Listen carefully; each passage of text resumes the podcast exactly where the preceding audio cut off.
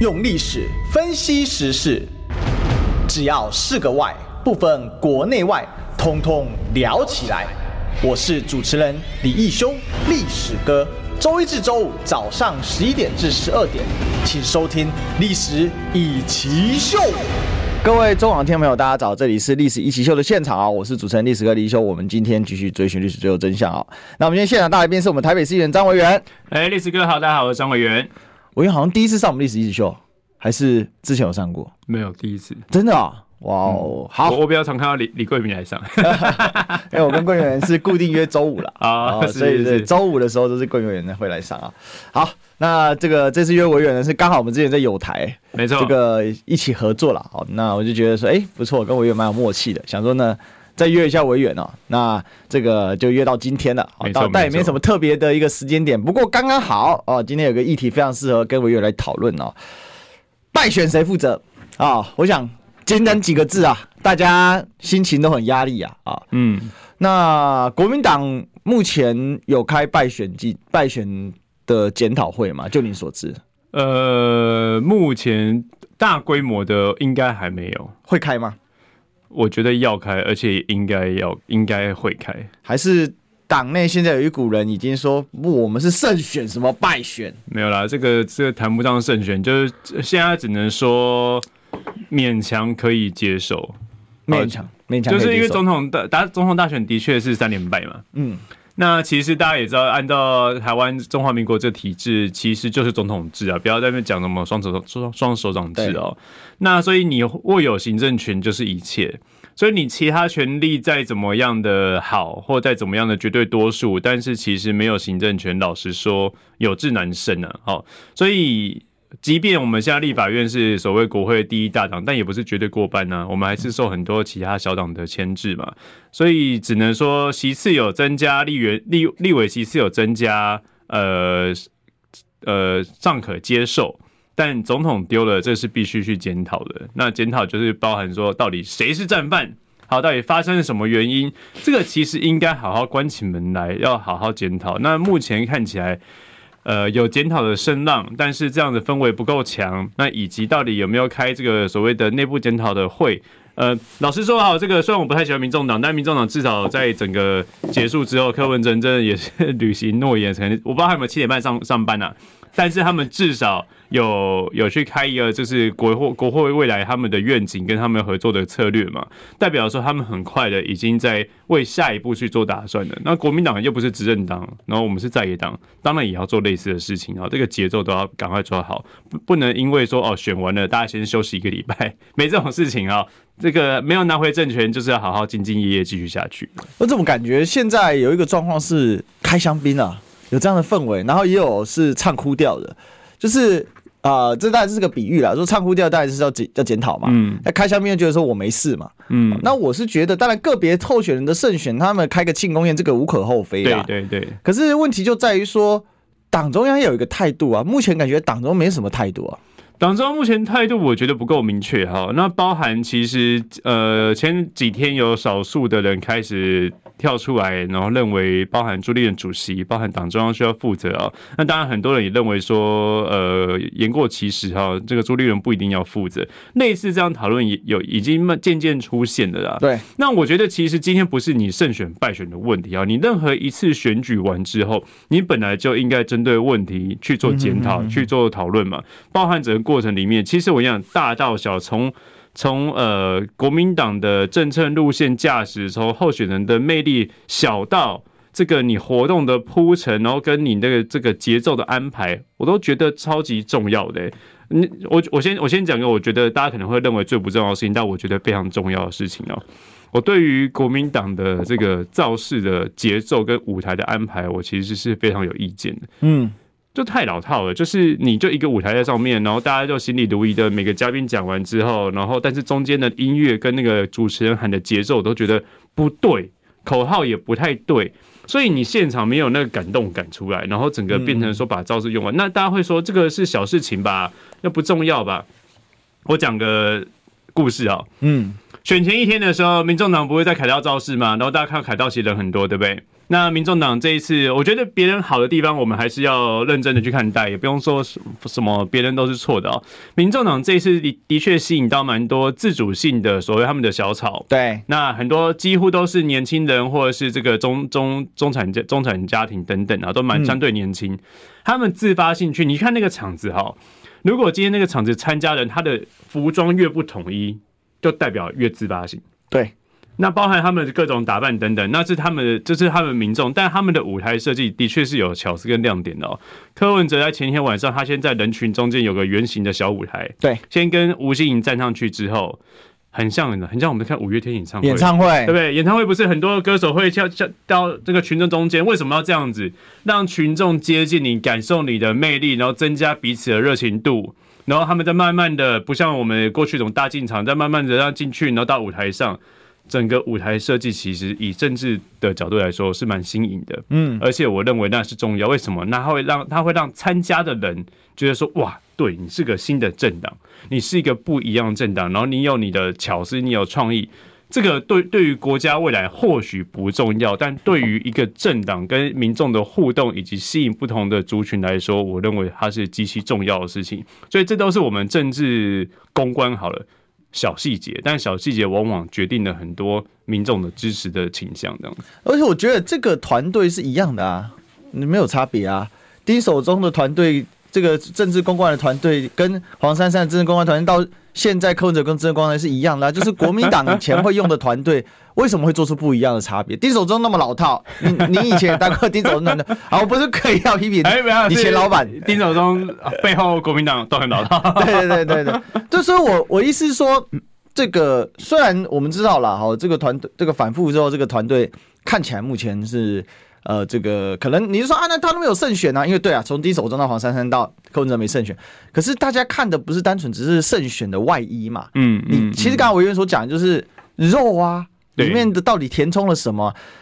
民众党会败选是有很复合的因素的，嗯，而且事实上他会胜选，这才奇怪嘛。对，哦，唯一被骗到胜选的是。比较可怜是被假名调骗到的人呐、啊，对对，对，我想这个到现在还有人愤愤意难平嘛。去看统统神直播哈，统神有讲到，对对对，其实其实统神张家航先生都已经帮我们把这个 逻辑内容对已经顺一次了啊。那当然现在有很多的这个这这个是逃避战犯说要讲出来，但不管怎么样，我认为柯文哲他是认败的，嗯，可是国民党看起来好像没有认败，侯友宜认败了，人家没办法他是候选人，可是。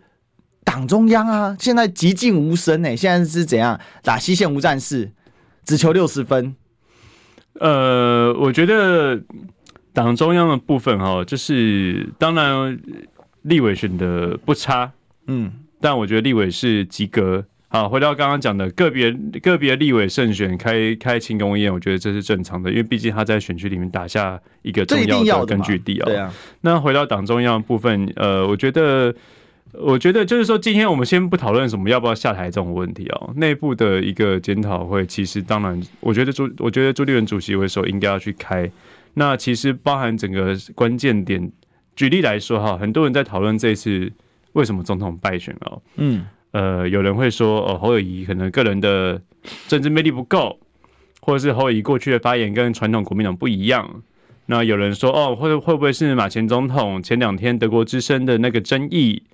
那然后有些人说，可能这种郭台铭没有回来，然后是柯文哲这蓝白分裂，这些都是原因没有错。但是归根究底哦，如果今天国民党在过去我们已经连输了三次，对不对？对。假设国民党在过去的八年以及未来接下来要面对四年的在野啊，过去的八年有好好的把你的政策论述跟立场之类的把它统一，然后把它好好的去说服民众。嗯，让民众支持国民党大于支持国民党的候选人。对，那其实国民党当然有机会重返执政，但问题是我们每一次选举，我们遇到的状况跟蓝营的民众都会有个呃，我觉得有一点呃阿 Q 的精神，就在于就是说，大家都会期待候选人大于国民党。当然候选人很强，我觉得很好啊。嗯，但问题是你候选人大于国民党的情况之下，你要去找到。那合适的候选人，以及那候选人能吸引所谓中间选民等等，那个每一次都好像在开乐透一样，你不清楚，你不知道，候选人当然有他加分的的的事的的事项哦，但核心还是整个国民党。你要让民众能接受，对，你要让民众真心的支持你，国民党就要推个西瓜。但是我相信你这个党内部监督机制很好，我相信你这个党不会卖台，我相信你这个党可以好好执政，我相信你这个党可以带给中华民国未来。那当当然，我国民党任何候选人我都愿意投，因为我相信的是国民党。所以核心的问题，我觉得还是整个党的对社会的吸引度，那是要有一个根本性的改变。所以，我们经常在国民党的政治人物会经常发现，我们政治人物跟国民党好像分开的。政治人物有自己的创造性，有自己吸引人的魅力跟特质，在自己选举都没问题。但回到一个国，呃，我我举我举个最简单的东西啊，我们每次地方选举这几年的地方选举，县市首长几乎几乎连续两届几乎都是国民党大胜。对，那我们接下来要问的问题是，为什么在地方选举的时候，台湾的民众、中华民国的民众愿意支持国民党？对。但回到总统大选的时候，我们往往是输的，这就这这就是一个很大的一个命题，跟很大一个去解决问题。这代表说，国民党在一般选举的时候，不是不能吸引人，也不是不能吸引年轻人。但回到大选的时候，为什么往往过去被吸引的这些票，在大选的时候，他就会跑掉，他就会对国民党不信任的，或不愿意支持？这才是党中央，包含我们自己每个人在国民党里面，我们应该去思考跟好好去面对的问题哦。其实我跟你讲那个重点哦，连续两届国民党的候选人都上去就先被贴草包标签，嗯，我这是一个关键，嗯，就代表老百姓不相信，因为为什么选到最后大选的时候，就总统那位置，其他位置都还好哦，立委也还好哦，嗯，其实立委已经很有影响了，嗯，但是立委还可以凭借着个人的人格特质去超越那个关卡嘛，可是到了总统大选的时候。总统那个位置，甚至副总统这个位置，对，你本身除了人要要求很高之外，你的党也要要求上来，对，否则你靠他本身人格特质，讲白了啦，你如果真的要硬要找一个人看，你你能够找能不他没有缺点，没有任何缺点嘛？我随便讲，今年六个总统候选人，然后正副总统候选人。那如果我来喷啊，我每个都可以喷他们半小时以上，而且喷到他们回不了嘴，对不对？就随便举阿德好了，当然不，现在不能喷啊，不乱喷的话，等下。对对对，我们要我们要这个 respect 他一下，没有开玩笑，但是。赖清德就是一个完全是两岸国际草包嘛，嗯，就是巨巨型草包嘛。那我觉得他沿用吴钊燮的机会可能也蛮高的啦，嗯嗯，对啊。那吴钊燮更是草包中的草包嘛，好，你可以看到诺鲁的断交，断交部长，断交部长，对啊，好，死连十断啊，连十断啊，他们继续可以吹说断光了中华民国就就灭亡了哈，那那个台湾国就独立了哈，就可以继续对穿这种 非常扯淡的。但问题就在于说，为什么国民党的候选人会这么难选？因为他要直接受到社会的检验，他没有任何党的保护，党甚至是个拖累，嗯，就党的形象是个拖累。那我说我才在觉得说，选完第一天没有关系，第二天没有关系，第三天没有关系，呵啊，给你归刚啊，给他拜拜一啊呢，跪细刚啊呢，对啊，到现在没有要开检讨会的概念呢，那所以当然会有人按捺不住嘛。那我知道国民党是这样了哈，出头鸟一定被砍头了。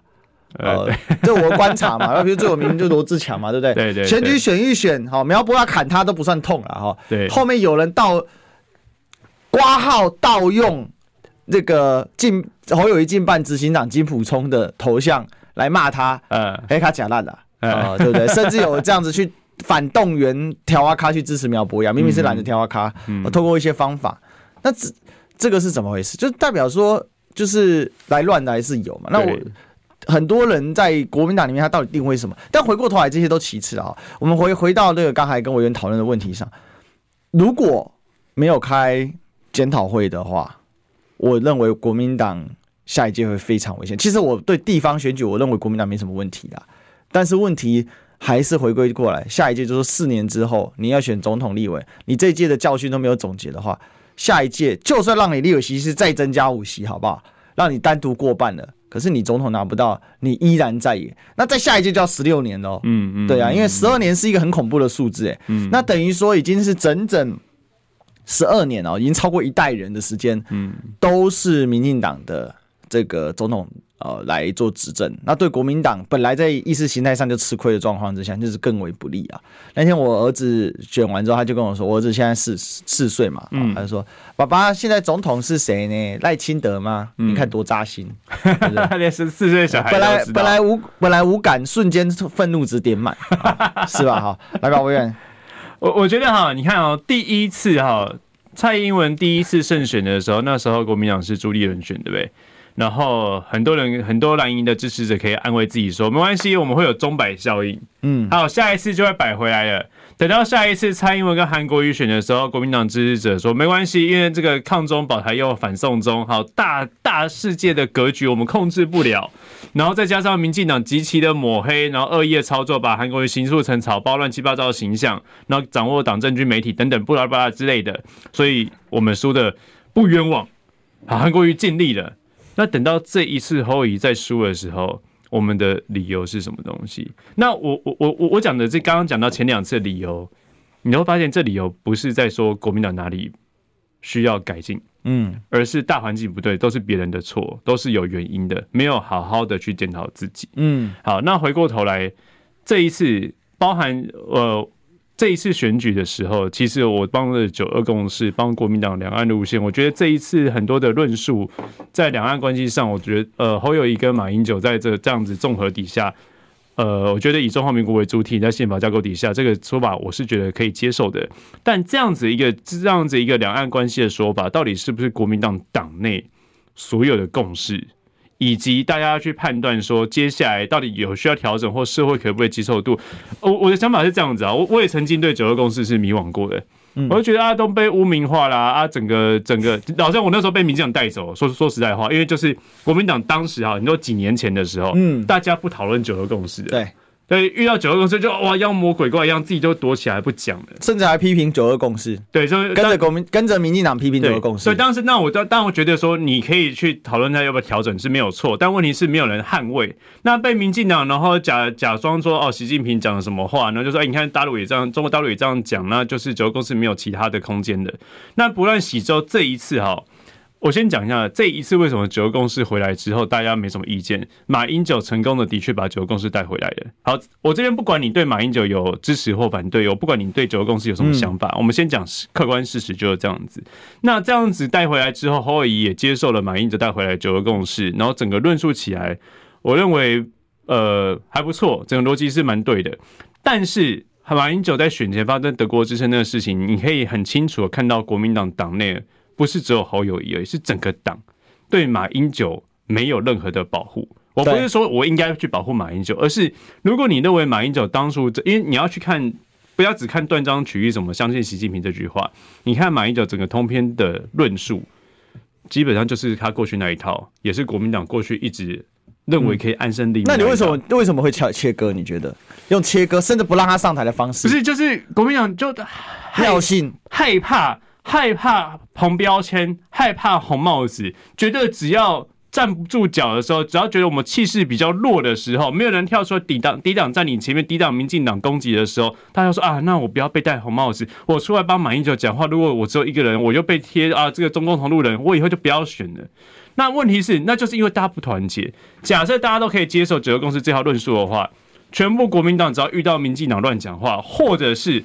习近平对九二共识有扭曲的时候，或他自我定义的时候，大家都能跳出来去捍卫、去反对、去论述的时候，我们是不用担心这样子、这样子论述的过程的。那所以我会我会觉得说，这一次哈，这个关起门来，大家针对两岸路线，第一个，你九二共识你要持续拥抱还是调整，这本来就可以讨论。那你拥抱之后，你整个党党。从上到下，每一个每个民意代表，你要统一意见一致啊！不要有人出来扯后腿来，不要有人说，当我们那么捍卫九二共识的时候，假设统一统一九二共识这个论述之后，那有人说啊，我觉得九二共识要调整啊，不合时宜啊，那基本上就挂了。因为现在九二共识所谓的不合时宜，某种程度是被人家操作底下的不合时宜，所以我们必须集体的论述，让大家去接受这一套。因为回到我自己啊，这个这个是自己的立场跟观点，因为我觉得像现在论述很乱。我认为九二共识并不是决定两岸之间主权或国家关系的一个一个原则，它只是建立起两岸可以谈判的一个基础而已。所以它并不代表说中华民国跟中华人民共和国一定要怎么样去论述他们国家之间的主体性或关系。对，它是创造一个模糊的空间，让大家能坐下谈。我觉得九共识的功用就是这个样子。你不要进一步去讨论说，哦，那你就决定那谁属于谁干嘛？我告诉你，这样讨论没完没了，因为根本还没有进入到那一块的讨论。那唯有你可以坐下来谈之后，我们才可以从最基层的经济或民生开始。那举例来说。现在民进党一直骂九二共识，嗯，那我我我好，我接受你批评我们没有，我接受啊。但问题是，当你去跟对岸谈的时候，你的原则基础在哪里？你没有基础啊，你没有互信基础，你没有谈判的基础啊。你不要对岸讲的九二共识，你也不要国民党九二共识，我接受。那你有本事，你去找一个你跟习近平之间你们可以谈的，叫做你们的自己，也不管是呃习代共识都可以。你们去创造共识，能让两岸之间可以耐心的直接约了习近平要吃饭。珍珠奶茶共识，对，卤肉饭共识。其其实我觉得哈，刚刚委员很勇敢的做出了一个诠释哦。就前半段我同意了，后半段我觉得呃，我我只跟你持一个不一样意见呢，嗯、不用跟民进党解释，因为他就是来找茬的。嗯，在我看来，马英九事情呢，当当时我也马上我就想了一下啊。我就写了一个我的想法啊，当然因为我不是国民党的，所以说真说真的，我也只能透过我自己的关系，所以我因为我跟那个那个肖肖执行长熟嘛，然后所以那个对对肖旭晨对对对，那我就把我的想法写给他这样子。马英九事情其实很很简单解决嘛，第一个。不谈就兵凶战危嘛，那要谈啊，没有信任基础怎么谈？但是有信任基础，保持着警戒，以台湾利益优先，按照中华民国宪法框架去谈，对、啊，这就是我们的，对、啊，这就是所谓的九二共识，就这样结束。对、啊，那至于民进党要谈什么，就说九二共识，那很简单嘛，九二共识就是按照中华民国宪法增修条文第十一条及其前言所进行的事务性谈判框架。好，请问你民进党丢东西给我，嗯，好，那他们在讲再多。不用跟他们说什么，你们去找什么？直接就是说，你们就是没有用啊！你们要有用，会一直丢邦交国吗？你们要有用，两岸会变这个样子吗？你们是谁害台湾这个年轻人现在当一年兵，搞不好还要延长两年？美国每次来就说兵凶战危，因为很简单嘛，你就没用嘛，没用的人讲再多你就没有用。其实我觉得这个是国民党要有信心的，好，一直对九二共识自己没有信心，你全党都没信心，然后怕人家抹红。呃侯友谊在国民党里面是最难抹红的，对啊，或者说不是最难抹红，应该说只要是国民党都可以抹红，柯文哲都能被抹红了，侯友谊有什么不能抹红的？嗯，但问题就在于说没有信心，我觉得这是国民党的在过去这一代，但是我觉得这次很好，这次等于说把九二共识的一些可讨论的基础逼出来，因为为什么我也有一段时间是迷惘的，因为党中央啥论述啥都不干，对对对，那这一次我觉得很好，第一个马英九去年去了中国一趟的时候。其实把这个九二共识运用了一下，嗯对，哦，那第这个你那一天其实就该让九马英九上台，马英九自己曾经的自己的九二共识。那有人说，那马英九上台掉五趴，我就问嘛，是输快九十万掉五趴还不是输？呃，我我没有，我另外觉得重点哈，就是说，当然这对于选情的判断哦，呃，如果当时选情判断你是认为真的很接近哦。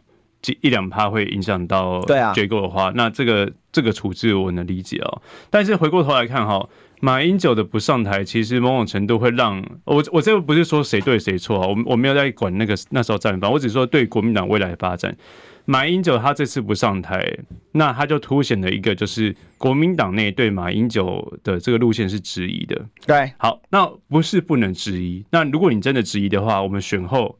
你好好的去讨论出一个新的东西，那你不能说你对他不让他让他质疑之后，然后我们又之后又不讨论，然后等到选举到了，或者是有人质疑说哦没有，我们其实是以九共识为基础乱七八糟一堆东西的时候，那就有人会说啊，可是你当时不是不让马英九上台吗？你当时国民党不是没有人救马英九，你不是看起来就是觉得马英九就是说错话吗？那你自己的内部的矛盾。它不但会成为对手见缝插针的一个以攻击的工具，也会让你的支持者，老实讲哈，我现在我的我的呃赖里面，我的支那个蓝营的这个民众里面，有人的确痛骂马英九啊，但也有人支持马英九啊。那我就要问，为什么我们内部的支持者面对我们长久以来认为说两岸安身立命的一个论述的时候，我们连内部支持者都有分裂对立？我不，我没有觉得谁对谁错，而是就是因为没有人好好的去把这套论述说清楚，大家各自解读，甚至被民进党影响，民进党影响的范围真的很强，从传统媒体，从政治攻防，从网军侧翼，从网络的行销等等，大家多多少少会受影响。那最后造造成内部的分裂，那不是这样子很好。很那我们广告不能分裂，我们进广告。想健康怎么这么难？想要健康一点都不难哦！现在就打开 YouTube，搜寻“爱健康”，看到红色的“爱健康”就是我们的频道哦。马上按下订阅，并且打开小铃铛，就能医疗保健资讯一把抓。想要健康生活，真的一点都不难。还等什么呢？爱健康的你，现在就打开 YouTube 订阅“爱健康”。用历史分析国内外，只要是个“外”，统统聊起来。我是主持人李易修，历史哥，请收听《历史以奇秀》。欢迎回来，这里是《历史易起秀》的现场，我是主持人历史哥李易修。我们继续追寻历史，追求真相。我们今天现场大来宾是我们台北市议员张文元，大家好。好，那个刚刚我们在广告期间有聊到这个问题啊。这个我最后提一个建议啦，就是说，其实马英九那个回应根本就不难啊。第一个，就直接说德国之声的访谈原意有遭到扭曲，哦，到到断章取义，断章取义，断章取义，不怪媒体，但是照这个民进党啊恶意操作，严重伤害台湾国际形象。你说这把这提高一点嘛，对不对？严重伤害台湾的利益，好，这第一点嘛。第二点，这个任何的九二共识或中华民国的所有的政治人物，在不管谈论什么时候，我们。至少我们国民党绝对是恪遵中华民国宪法，不像有些人根本连说中华民国宪法是灾难。嗯嗯嗯，这第二点嘛。那这个两点就结束完了。对啊，好像也不需要再第三点了。对啊，那第三点如果你要补数，可以再补数了。好，但是我觉得这就结束了嘛。那这事实上九二共识就是依循中华民国宪法增修条，所以你看哦，蔡英文打蛇打七寸哦。他说把九二共识跟中华民国宪法连结叫灾难，就这样没有人去回应这个哎、欸，那明显蔡英文在鬼扯淡。那如果要回答，就第三，第三，蔡英文总统强行扭曲了赖清德副总统的意思，他就说中华民国宪法是灾难，然后他硬要说连结是灾难，错，蔡英文你本身把灾难跟中华民国宪法连接起来在一起，就是更大的灾难。对，没有，所以你可以看到，这也是因为过去民进党长期的操作，让有些人潜移默化的认为他们的说法是对的哦。你看九二共识跟宪法，它的那个上下关系是非常非常明确的。对，但是你看蔡英文巧妙的把九二共识跟宪法连接在一起，竟然没有人质疑，然后大家就会以为说，哦，我们对对对，其实我们宪法也包含了，当然宪法当然它有以它的一种框架是没有错啦，但大家就把说，哎，原来中华民国宪法也跟九二共识一样，那所以。民进党大家会才会去怀疑说他不愿意保卫中华民国，因为他对他宪法是有质疑的嘛。其实我觉得大家不理蔡英文还有个点呐、啊，嗯、因为蔡勇要下台了，所以大家也不太说真的。蔡勇那个元旦讲话是历年来最没有人，大家都在看赖清德被被听训那个样子，对啊，就是不太有人鸟蔡英文在讲什么，这个就是看看守总统的特色嘛。对啊，对啊，那你没关系，你继续。没有了，但但我就觉得说，你看，包含这一次整个整个攻防，就是因为因为论述国民党的论述。那连自己的从政干部都没这么有把握，都不确定，我讲出来的东西到底是不是国民党的党中央政核定过的，或者是真的是党党一致的路线，所以大家就不敢出来去去挑战嘛。像刚刚历史哥讲的东西，其实就是在宪法底下，我觉得很很明确啊。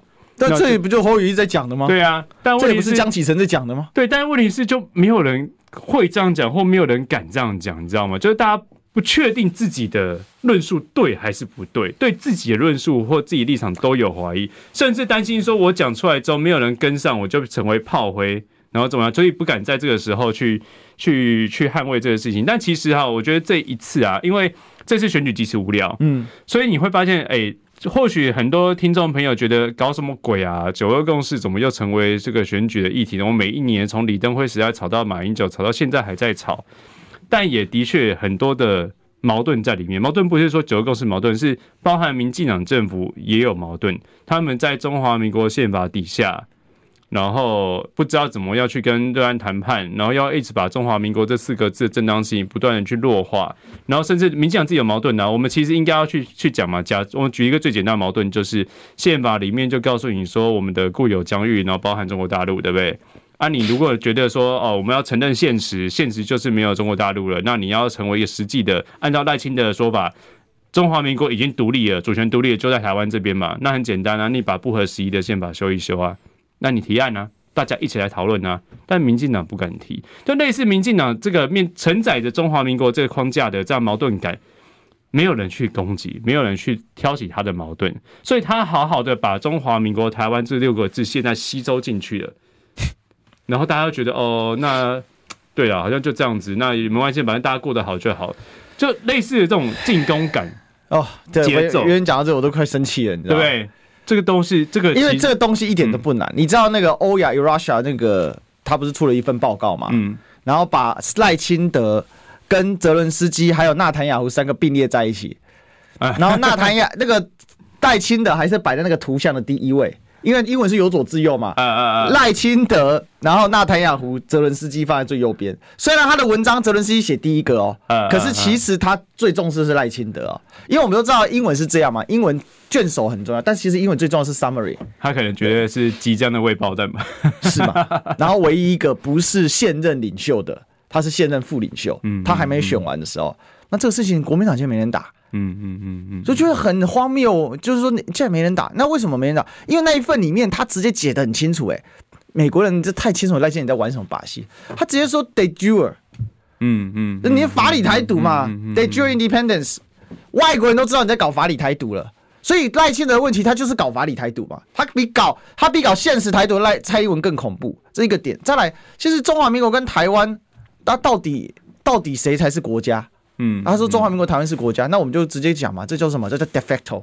嗯，就现实上我们可以叫它中华民国台湾，那这实质上我们就卡在法理。那为什么卡在法理？因为有历史。对啊，历史无法解决，然后再来，你没办法一个人发一个奖，把台湾的人划到加州的外海，那就这这么现实的东西，我觉得就大家爱听嘛。对就是说，那你就你就是说你集齐现场演讲的时候。这这一次赵少康出来确实有有触及到一些这一部分，这也是赵少康的赵少康的本事嘛。可是国民党很多人并没有这样的一个集席的一个运作内，但这不难。为什么民进党的人每个人上来就可以把台独的内涵的鬼扯淡一堆之后，把它转化成为中华民国台湾论？对对，这在我看来，他们讲话是破在一大堆啦。那可是问题是就很难很难去处理，不是？是因为没有统一作战。其实讲白了，国民党的这个思想作战训练中心就是革革实院，就是已经完全废了嘛，就是只有形式意义，没有实质意义嘛。对，我朋友去上过课训练啊，有一个朋友是他是国民党党工，嗯嗯，我你知道他干嘛吗？教你怎么在脸书按赞、订阅、分享、按赞、分享，然后发一个说，你看我们有训练一批网络在网络的这个小帮手、小助手，我都快晕倒了。我就觉得说，天哪，你们。搞这个要干嘛了？我知道这不是委员的错，只是我也想相信委员很想知道我在讲什么。我懂，我懂。对，其实这些论述草根论述没有这么难，嗯，就很是现实的嘛。而且你也不用台湾话讲，能做简单的嘛。啊，咱台湾距离大陆偌偌远啊？嗯嗯嗯。啊，咱台湾距离美国大陆偌远啊？啊，你要中国大陆、美国大陆好啊，真简单嘛。你一人用手开始背，哦，背背来个亲像阿扁讲诶，啊，收过啊，看伊收诶偌远啊。哦，就像这种很草根论述，但是它其实要有一个核心论述，要一个学理论述。但那学理论述事实上就是很清楚的去解释中华民国台啊台湾是什么。就我们当然可以就现实面说，我们可以这样来讲，但就法理层面，我们的国家叫中华民国，然后就地理层面，我们叫台湾。嗯嗯，我不相信年轻人对这没兴趣、欸。其实我觉得年轻人对这很有兴趣。没有，我觉得其实是因为你讲不清楚才没兴趣。对，其实这样子，我我我那天好。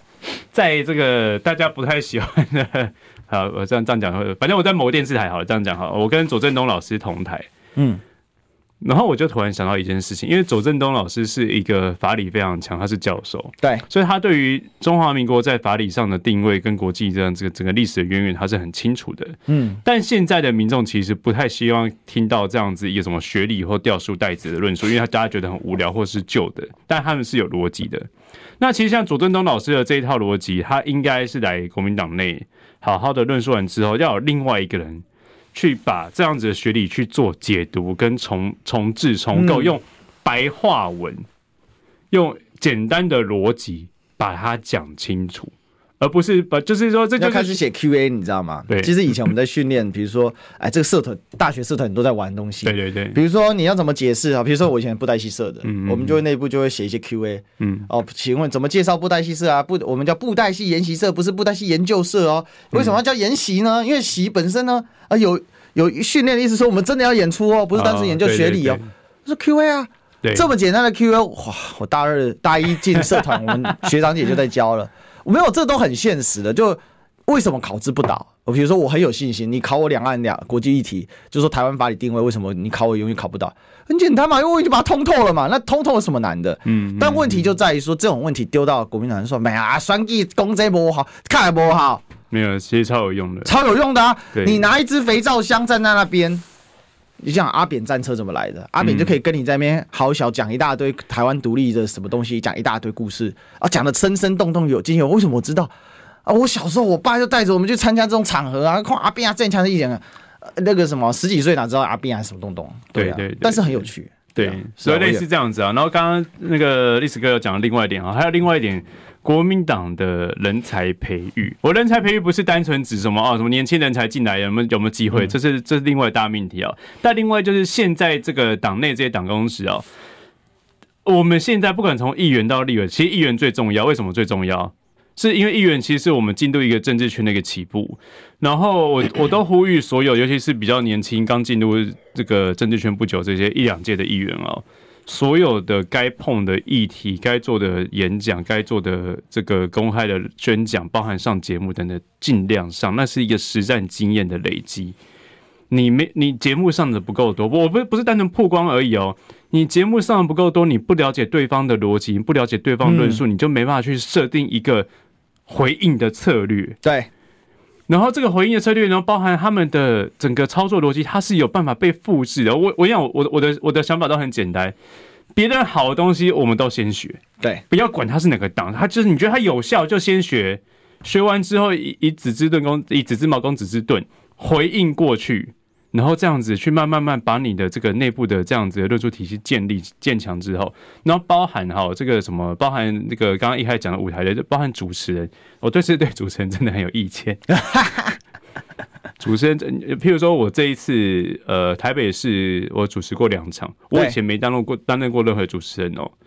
但你说主持人这么着，主持人不身边哦，我们让我们欢迎马英九前总统、韩国瑜那个市长。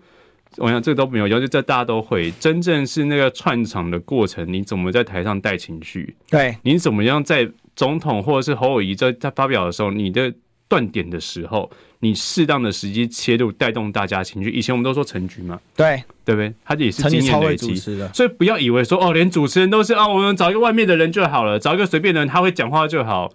完全都是，那你找 ChatGPT 就好了。哎，ChatGPT 会找那个 Google 那个翻译，对啊，直接声音这样子，搞不好更都更有趣。狂新闻都比你有趣。对，狂新闻从上到下，它是一一一环扣一环的，嗯，它都是人才的训练。所以就是说，我觉得他慢慢的，他要有个培育体系。我我举例来说，最后这次的总统大选的那个选前之夜，我们看到佩珍姐跟龙介龙介兄两个很有经验，好，我们就。就就不讨论他们，另外两个邓海勋跟那个什么呃杨杨志宇，好，两个是国民党新生代，看到他们站台上，第一个我觉得不错，但问题是你要去考虑一件事情，那是一个最重要的选前这些场子。对，假设他们两个是从以前到现在不断的锻炼上来，然后从小场子到中场子到大场子下来的话，我觉得很好。但如果你一开始就把它放到大场子里面，他当然可以累积经验，但是对于最关键那个场子，其实我们需要更多的。情绪，我们要更多的节奏。那我不认为那个是一个适合的做法。我有，我这个这个事情我给你按赞，因为我认识委员好几年了。嗯，哦，我说真的，我们自己不是乱讲哦，我真的肯定委员，委员也是，我觉得委员的这个论述也是进步，长足进步。慢慢慢慢，因为你也是就是去实战嘛，你一直上节目实战，然后选议员。可是跟他拼啊！那选议员就像脱一层皮，对不对？对对对，对不对？这是脱脱一层皮啊！那我有这些选上之前，跟他选选选上之前，跟他选后到现在，说真的，回顾起来，我用给我感觉是很不一样的。对啊，那所以这个真的是经验的，因为我、啊、就是磨啊，我就从自己的自身经验，我举、啊、我举个例子哈，我我选议员，我们先举个广告的例子，好好好，我们进广告。我关心国事、家事、天下事，但更关心健康事。我是赵少康。推荐每天中午十二点在中广流行网、新闻网联播的《听医生的话》，我们邀请到的都是国内数一数二的医疗权威，给你一个小时满满的医疗资讯，让你健康一把抓。除了收听以外，还要到 YouTube 频道上订阅 “I Care 爱健康”，按赞、订阅、开启小铃铛，爱健康三支箭，一件不能少。用历史分析国内外，只要是个“外”。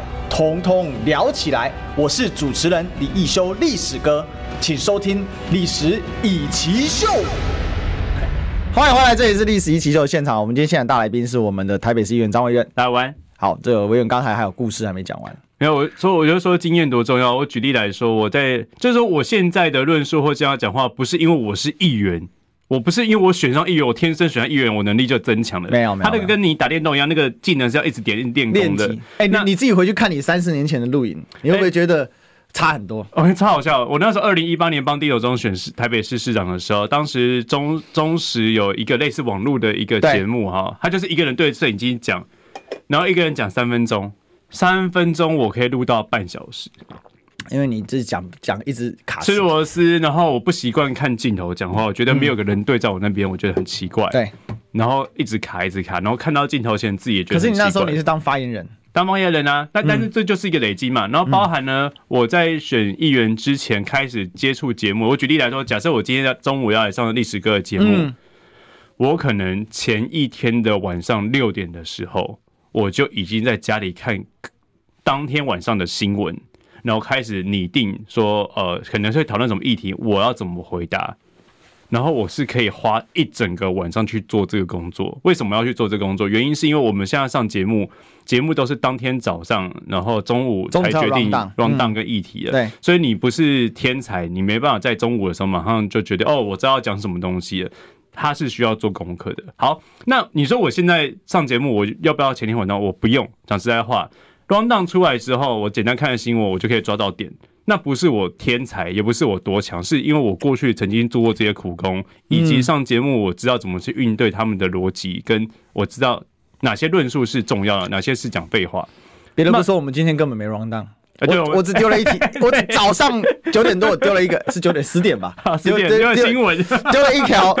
哦，因为我半夜的时候，因为我还没睡着，五点多早上，我因为我马上早五点，我就丢一条条说今天要干大概干嘛，然后就只丢了一个新闻给你。对，但这个以前的我也是绝对不敢接我这招的。我跟你讲，以前我遇到这个，我吓都压力超大的。我会在上节目前呢，完了完了，今天要讲什么东西？但其实，其实我觉得这就是关键。对，我觉得这个路走过来不容易啊。对，因为。这个我觉得每个人的天生技能不一样，像我是天生搞微型的，就 就是说人家说那我叫社牛了哈，社牛就是很有话讲，而且这个会有点嘛。那甚至我们有一套很庞大的论述体系，有有时候我上像中天啊，一些一些人不习惯像我们这种大型论述体系的哦，他常常说第十个重点到底是什么？可是其实如果你用心听我讲，你会发现我们这个逻辑是很清晰，而且点点点点这样子。那为什么会这样？因为这个是每个人的性格，但是我也不是天生长这样，嗯，我们也是经过训练，而且我自己去看我四年前在上电视，五年前上电视的时候，那个论述的强度跟现在那更不一样。对，现在包括语速、表情各种到位，包括连机器什么都可以自己摸。那就像维远，所以我才说四年前我认识维远的时候，哦，五年快五年了，快五年了。对对，五年前维远跟现在我认识维远就不一样。那我真的是很鼓励，就是说在野党。哦，就是其实民众党他们的养成是很快速的，嗯，他们当初的时候，嘿，嘿，尽量迷妙毛了，好，那我去那个民众之声，我就快晕倒了，真的，我试一下他们上课嘞，他们，我这我都觉得这真的是完全没办法到位，可是他们也慢慢磨出一些厉害的人，好，那国民党一样，其实这几年国民党改善很多，嗯，可是问题在于既有的旧结构还卡死在那边，对，那我是觉得讲真的啦，就是说啊，你不减退不会进步，那很怕的是说现在国民党党中央有一群人。又在对这个魔界吹吹口哨，嗯嗯嗯，对不对？主席好棒，主席英明，主席你没有输，我觉得就总辞嘛，你总总辞重新选嘛，你有个复权的过程啊。你知道最近日本很丢脸，你知道日本首相岸田文雄是二十几趴的支持度，嗯嗯，对啊，那他还敢继续干下去吗？都倒了四个贪腐议员，他自己其实也贪腐啦。对，就我就说这种这种政权能够被他唾弃吗？但日本可悲的是什么？老百姓已经放弃他们了。嗯，所以呢，自民党最新民调三十趴，对啊，国会稳定第一大党，对对，这个国家没救了。你看日本这几年是一路往下滑，怎么他的 GDP 要输给德国了吗？后面要输给？印度嘛，差不多了啦，这个国家没救了。我跟大家挑白讲，这个国家没救。然后我们今天说啊，日本人来台湾好少，没钱的来个什么东西呀？对，第一个是台湾跟旅游真的很烂呐。哦，这不是我们要贬低自己，大家自己都知道国旅自己大家怎么什么个样子。大家哎，没有这个题外话，大家有空多去国外注意一下国外旅游的状况。台湾的整个旅游的景点跟它设备，我觉得真的是有很大进步空间。对，好，那这这所以这个是一回事。但但我们他生之时可以攻错嘛，就是说日本的那个鸟样。那就回过头，他已经放弃。但国民党如果现在没有一个检讨，或者是一个，我觉得就改选嘛，你就重新改选，那你可以再投入选举，没有说你不能投入选举啊，重新让党员认证你一次，其实这个就过了。而这个过了之后，你再做事情更有利，因为反正把任期就到二零二五年嘛。对啊，对，我我先讲一下啊、喔，这个国民党党主席在在野的时候，绝对是个吃力不讨好的一个位置啊，尤其是接下来他没有选举，所以没有什么人事的同意权之类的，他的党主席的权力更小，然后还要肩负所谓这个党的费用的支出哦。那所以以朱立伦来说，你要说没有功劳也有苦劳，我觉得可以这样形容。但是问题是因为我们现在是在野党，我们只有苦劳是不够的，因为我们要重返执政啊。那你得有功劳啊。对，然后接下来就是 接下来就是。呃，朱立伦他从政的很早，他年纪其实目现在也不老了。说实在的，那他对于未来你说他对政治路上他有没有对自己期待？我相信一定有，因为任何从政人对自己都会有期待。但问题是，他现在很客观面对一个状况，就是说，他即便他这几年接国民党党主席，呃，在一些呃总统以外的选举，老实讲，呃，攻击都还不错。好，但是问题是。他如果接下来往上的话，他回去 听一下这基层国民党支持的对他评价。主席，我要跟跟你很诚实的说，基层支持的对你评价其实并不高。那为什么你胜选那么多次评价不高？你好善良委员，不是评价不高，是评价极惨。没有，我们我们我们我们党内就是我们检讨，不是不是批评。然后，对对对，但是所以接下来。呃，你要要不要像历史哥讲这样子，怎么辞职之后再再再重新选一次？我觉得这是个人选择，但重点是你现在你带起的那个所谓中生代，你的改革力量，或许你说告可以告诉大家说，过去他在维稳，在搞定我们国民党内这枝枝节节、公公婆婆地方派系，所以这一次整合以地方派系来说，整合的真的不错，好，客观是真的不错，但。把组织整合好是根基，但是更重要是接下来我们怎么样往中间选民，怎么样向年轻人靠拢，怎么样向台湾多数靠拢的多数的民众靠拢的时候，你的那个改革的议题，跟你的论述，跟你的形象跟象征。你要出来，这不是这除了为了国民党之外，也是为了朱立伦本身自己未来政治前途路。所以这两个扣在一起之后，两个利益是结合的。那你一起做有什么有什么不好呢？所以现在哈，我不知道党中央到底对他到底是把他围起来。这个灌灌他迷汤还怎么样？但事实上，社会客观的这样子的结果，或许对他的检讨声浪没有像上一届吴敦义那时候那么强，没有人跳出来真的说联署要他下台。吴敦义是双败啊，没办法。对，但问题是。这个是我觉得，身为一个政党的领导者，以及你未来有机会再成为一个重要政治明星的话，你对于自己的自省能力跟看清局势，这是你的格局。所以，如果你自己也发现的话，我觉得你跳出来，你又是国民党党主席，你发起内部改革的检讨，然后大明大放的这样子一个过程是重要的，而且我相信党内的同志也会去支持，就是说。关起门来跟民讲一样，你怎么骂都可以，但我们对外哈就不要放炮。其实我觉得这里有一个人可以参考了，赖清德。嗯，赖清德这次要上位之前，他是先选党主席。嗯，赖清德同额竞选，那现在干嘛？全国跑透透。嗯嗯，每一个党部都去亲自面对党众。对对，发生了经典案例嘛，那个高嘉瑜当场被干掉嘛。对对对。可是赖清德就是去了啊，你说那是演演给形式。但赖清德就是这样干起来的。为什么绿的人对赖清德服气？我说真的，赖清德这血超烂，他把所有中选民都牺牲掉。但是为什么西丢加西丢？他去台南讲那句经典啊，起丢开起来，对吧？一关开开，你会开开，两个台人情回，现在挨个霸气嘛。那时候他是去面对嘛，那就不管怎么样，我觉得今天你辞掉。重新再选一次，你顺便去刚好去全国各党部巡一轮嘛，你也可以去知道地方名目嘛，嗯哼哼，这才是勇气嘛。那这个你这个朱立伦做心安理得，我相信二零二五年绝对不会有扫你的位置，因为你已经面对了。对啊，如果你关起门来唾面自干，觉得自己很爽啊，我相信有人连唾面自干这个成语都不会了，可悲嘛。好，这 好了，最后三十秒给委员结论，我我觉得这三十秒最难。没有啦，我我觉我觉得就是首先先正面回应，就是说主席应该正面回应，不管是张亚中老师，包含萧敬言，哈，他这几位跳出来这个挑战他的人，我觉得正面回应是重要的。然后再就是面对党员，如果今天朱立伦真的像赖清德一样到各地方，有时候你知道眷村老贝贝很凶的哦，嗯，真的对你骂，然后甚至丢你东西。某种程度我不认为对朱立伦是扣分，反而会有反转的机会。好，我们谢谢委员，拜拜。拜拜。